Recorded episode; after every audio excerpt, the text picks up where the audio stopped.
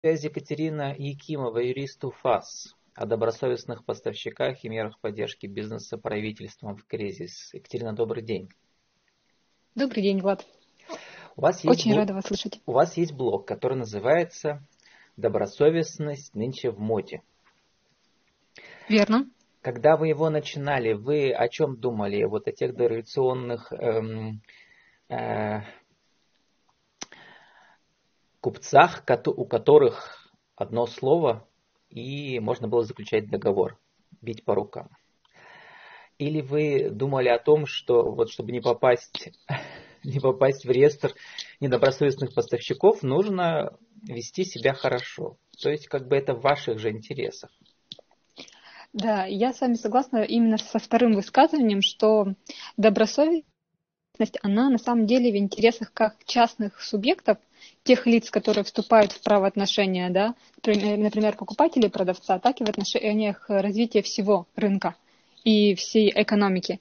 Так как если лица будут действовать добросовестно, то максимальное количество ресурсов трудовых, финансовых будет направлено на развитие бизнеса и предпринимательства, нежели на э, разрешение споров и конфликтов, которые как раз-таки зачастую э, становятся причинами того, что люди ведут себя не, следствием того, что люди ведут себя недобросовестно. Поэтому я хотела чтобы повысить эффективность э, гражданских правоотношений, увеличить добросовестность и правовую осознанность предпринимателей, которые в эти правоотношения вступают. Но само государство, о котором мы чуть позже поговорим, о мерах поддержки бизнеса государством, тоже, э, тоже ведет себя часто недобросовестно, в том смысле, что у нас есть может быть, это и миф э, зачастую, да, о том, что те же, например, закупки выигрывают свои, да, наши люди. У меня у самого есть как бы университетская подруга, у которой частная типография. Она вот говорит, что когда mm-hmm. кризис начался, то, как ни странно, вот она чаще стала выигрывать именно аукционы на госзакупках, потому что частный бизнес сдулся, а вот госзакупки остаются. Это единственный выход для таких вот малых предприятий. А, вот. А mm-hmm. другие говорят, что ну, участвовать там слишком много возни и все равно не выиграешь. Вот. То Я есть нет доверия государству, mm-hmm. да?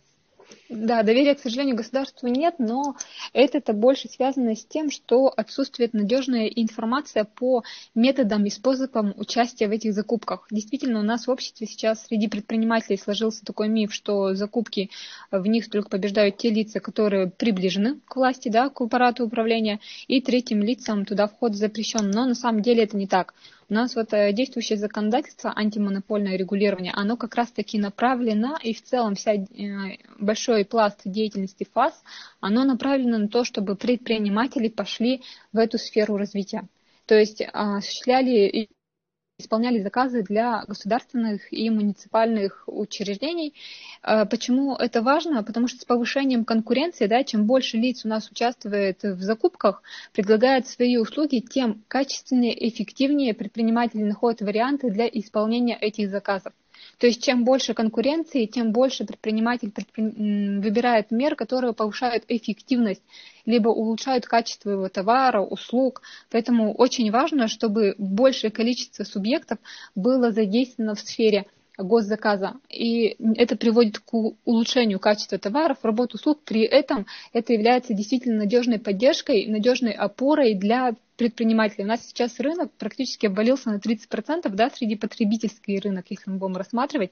В то же время у нас госбюджет, он как планировался, так и планируется. Да, возможно, там были и будут какие-то небольшие сокращения, но в целом весь вот этот объем э, финансово-массовый, согласно федеральному казначейству за 2019 год у нас 28,8 триллионов.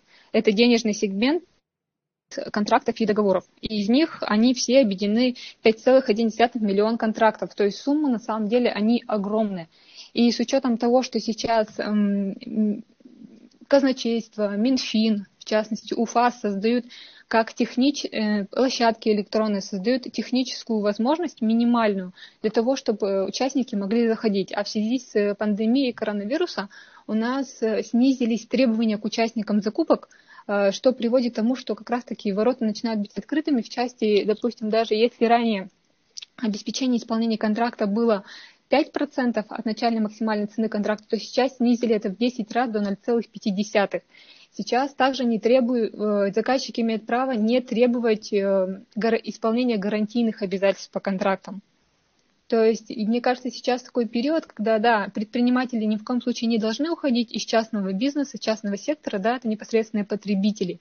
Но в то же время они могут вступить в сферу госзаказа и госзакупок, которые, в свою очередь, помогут им поддержать, потому что там даже исполнение обязательств по контрактам, как я помню, для субъектов малого и среднего предпринимательства оплата по таким контрактам с момента исполнения в течение 15 или 30 дней. То есть там финансирование есть.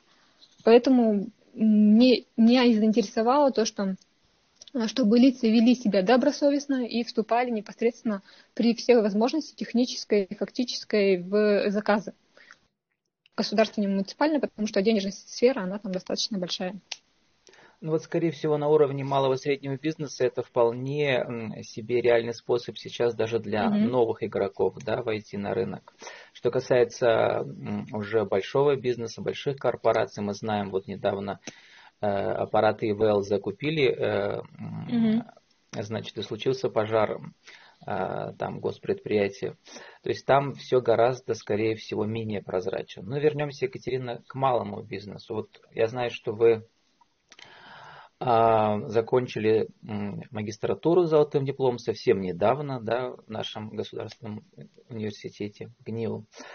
Mm-hmm. Расскажите, а вот идеализм и добросовестность существуют среди сейчас молодых юристов? Они готовы вот так как бы работать добросовестно и поддерживать, и как бы добиваться правды и справедливости? А, мне кажется, готовы юристы, и сейчас я вот вижу, с учетом тех изменений, которые у нас происходят в правоприменительной деятельности, да, это реформа судов, которая произошла сейчас. У нас интересы в арбитражных судах могут представлять либо непосредственно директор, генеральный директор организации, либо лицо, имеющее юридическое образование. То есть сейчас мы в суды главного бухгалтера, например, организации отправить уже не можем. Таким образом, и представление интересов в арбитражных судах допускаются лица с юридическим образованием, и это накладывает определенную ответственность на нас, как юристов. И рассмотрение споров в судах, оно не всегда эффективно. Потому что сейчас сроки рассмотрения дел в судах, они увеличились, и получение решения в суде не гарантирует того, что это решение будет исполнено. Так вот, э, и сейчас многие юристы э, у нас в крупных предприятиях создаются целые э, секторы, э, целые отделы правовой безопасности, которые как раз-таки проверяют контрагентов на добросовестность. И многие юристы переквалифицируются э, в плане того, что они специализируются не только на рассмотрении дел в судах, но и занимаются той деятельностью, которая направлена на э, создание условий, при которых клиент не встретится с недобросовестным контрагентом. Это очень важно. И юристы, мои коллеги и друзья, с которыми мы общаемся, они говорят, что действительно эффективнее предотвратить возникновение спора, создать условия по проверке контрагента, по проверке ресурсов у контрагента, наличии э, возможности исполнения тех обязательств, на которые он себя берет, нежели в последующем вести клиента в суд. Потому что, да, согласно большинство юристов, основные денежные средства получают именно по спорам в суде, получают за счет того, что выигрывают э, определенные категории дел, но, к сожалению, это не всегда эффективно.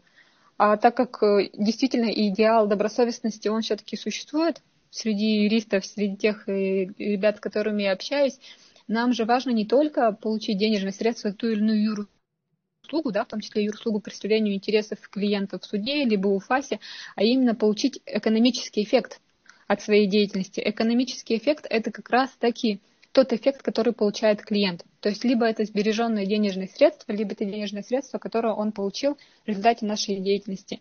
Поэтому э, юрист это больше именно и фактическое регулирование правоотношений. Для нас это важно. У нас осталось всего пять минут. Хотелось бы еще коротко mm-hmm. узнать, а как вот совсем новичку войти вот э, в этот рынок и сейчас в кризис попытаться поучаствовать в аукционе? А у нас есть сайт госзакупки. А, сайт доступный. Для начала а, представителю малого и среднего бизнеса нужно понять, может ли он а, свои услуги предложить государству. На госзакупках можно зайти на сайт и вбить поисковик наименование той услуги, которая готова лицо предложить. Например, поставку бумаги да, офисной. И на сайте вы, выйдут очень много а, закупок которая проводится. Дальше смотрим тот регион, в котором субъект работает. И после этого, если мы видим, что у государства есть потребность в этой закупке да, того товара, услуги, которые э, начинающий предприниматель может предложить, дальше мы уже идем, рассматриваем варианты выбора э, электронной торговой площадки, да, с которой заказчик работает. То есть мы заходим конкретную закупку и смотрим, какие требования обычно предъявляются. И здесь, скорее всего, э, потребуется для начала ознакомиться с информацией в плане регистрации на торговых площадках и получения ЭЦП. И это уже технические моменты. То есть дальше, дальше даже больше не юридические.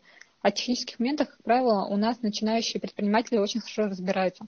Информации достаточно много на порталах различных электронных торговых площадок, которые специализируются на проведении закупок, в том числе как зайти на э, площадку и зарегистрироваться на ней. Поэтому я думаю, что в этом момент сложности не возникнет. Ну вот, а если сложности возникают, то уже нужно обращаться к юристу, чтобы вы защитили их права. Э, Екатерина, а вот да.